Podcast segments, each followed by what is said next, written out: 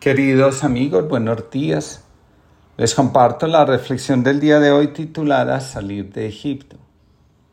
El hambre hace que Israel llegue a Egipto, se quede allí y termine esclavizado.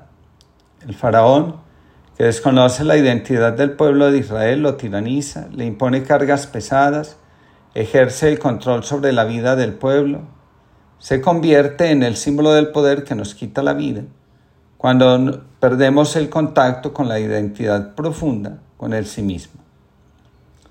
Esta situación tiene su origen en la búsqueda de sobrevivencia ante una amenaza de muerte.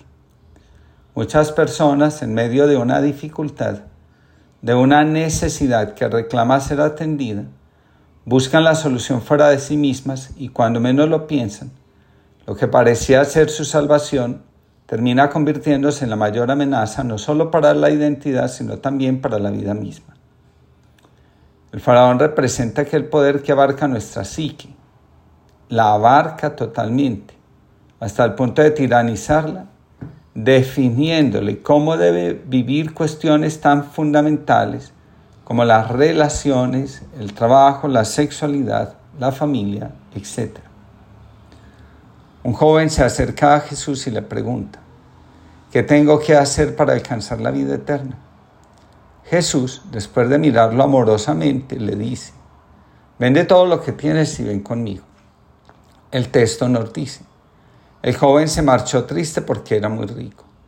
En el caso de este joven, la riqueza se había convertido en esa realidad que dominaba toda la psique, el alma de este joven.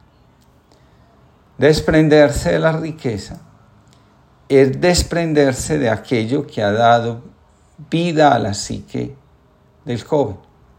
Cuando en psicología profunda de espiritualidad se habla del Padre, se hace referencia al principio que al abarcar nuestra psique, como lo dijimos antes, define nuestra identidad, las decisiones que tomamos, y hasta que nos desprendamos de él, nuestro destino permanecerá oculto aquello que nos da vida, que nos regala su espíritu.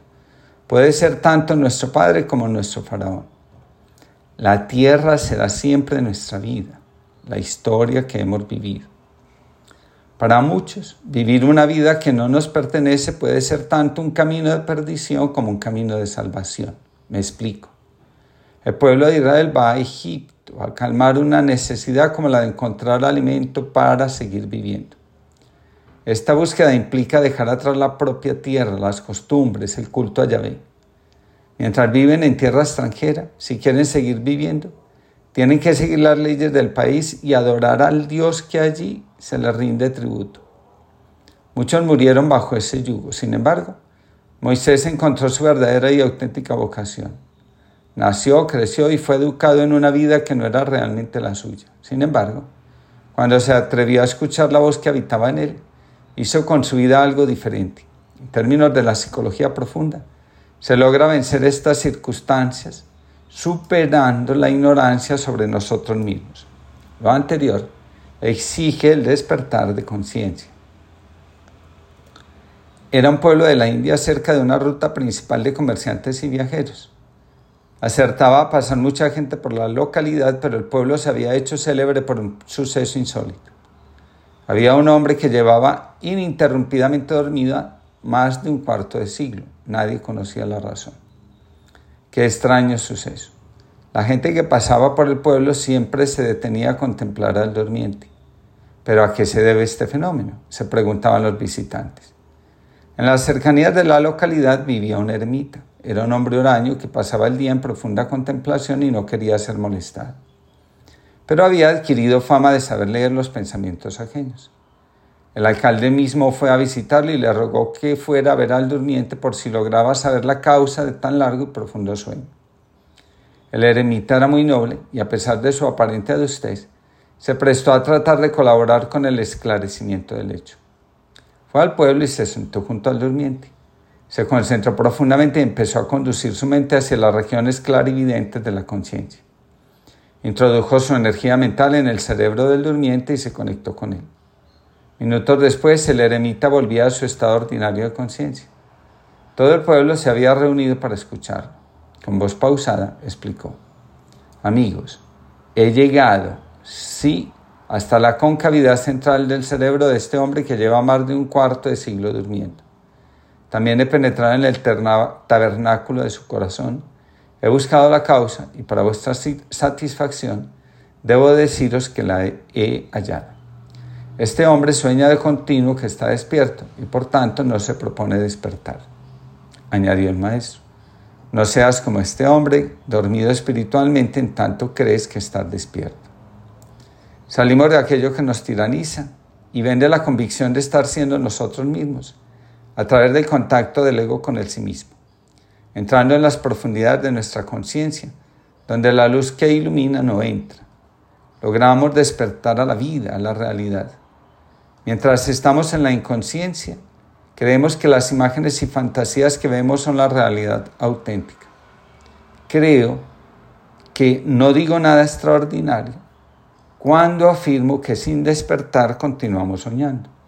Quien no trabaja sobre sí mismo difícilmente logra saber si el camino, la vida que lleva es auténtica. Aquello que nos impide ser necesita ser disuelto, sumergido en el agua de la vida. En la espiritualidad cristiana tenemos dos imágenes para representar la salida de la esclavitud. La primera es el bautismo. En la liturgia del sacramento se dice que el bautismo representa el paso por el Mar Rojo. Según la historia bíblica, en el Mar Rojo fueron ahogados el faraón y sus mejores guerreros. En el agua de la pila bautismal queda disuelto el valor que nos gobierna y abarca la psique y todas las formas propias de la esclavitud, lo que nos conduce a la muerte, el pecado. Según la tradición bíblica, las personas que permanecieron vivas, a pesar del diluvio, fueron ocho. Por esa razón, en la antigüedad los baptisterios o pilas bautismales tenían forma de octágono.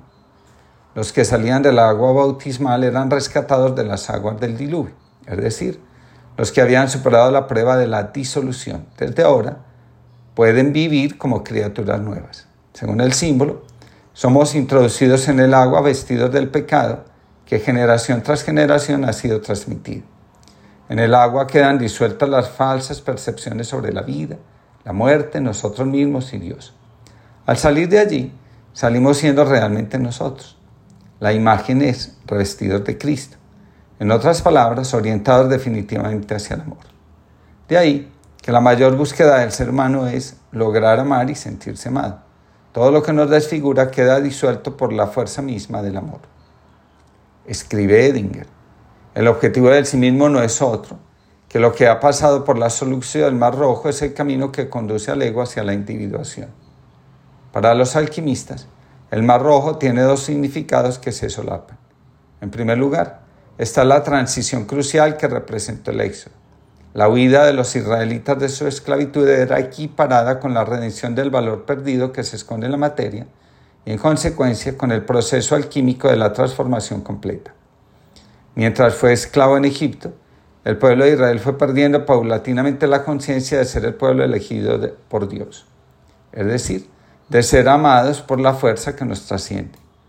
Muchas cosas se curan en el alma cuando volvemos a la experiencia del amor fundante. Dios nos amó primero. En términos de la psicología profunda, salimos de la esclavitud cuando somos conscientes de nuestras impurezas y liberamos el entorno de las proyecciones de nuestra sombra. Ayer vi a un hombre que por todos los medios a su alcance busca ser papá. Decirle a otro que andaba buscando ayuda para salvar a su hijo. Tienes una vida muy desgraciada.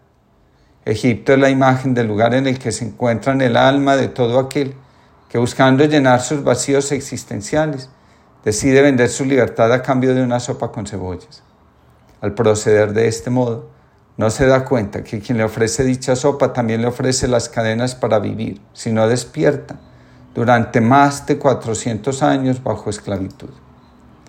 Hay esclavitudes que se compran a bajo precio y de las cuales resulta muy difícil liberarse. Solo la conciencia sobre nosotros mismos y de la existencia de algo mayor nos mantiene en la búsqueda de la tierra prometida, de la autorrealización y trascendencia. Toda la vida queriendo salir del rebaño, construir mi propia vida, elegir mi propio camino y escuchar solo a mi corazón.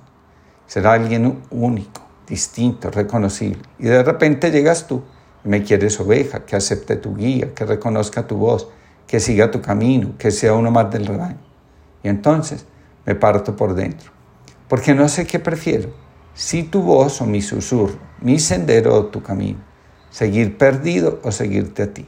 Y en esa encrucijada recuerdo una cosa, que por tu camino crezco, que con tus ovejas me enriqueces, que en tu rebaño me haces libre y que tu palabra me da vida. Oscar Cala, jesuita. Que tengamos todos una linda jornada.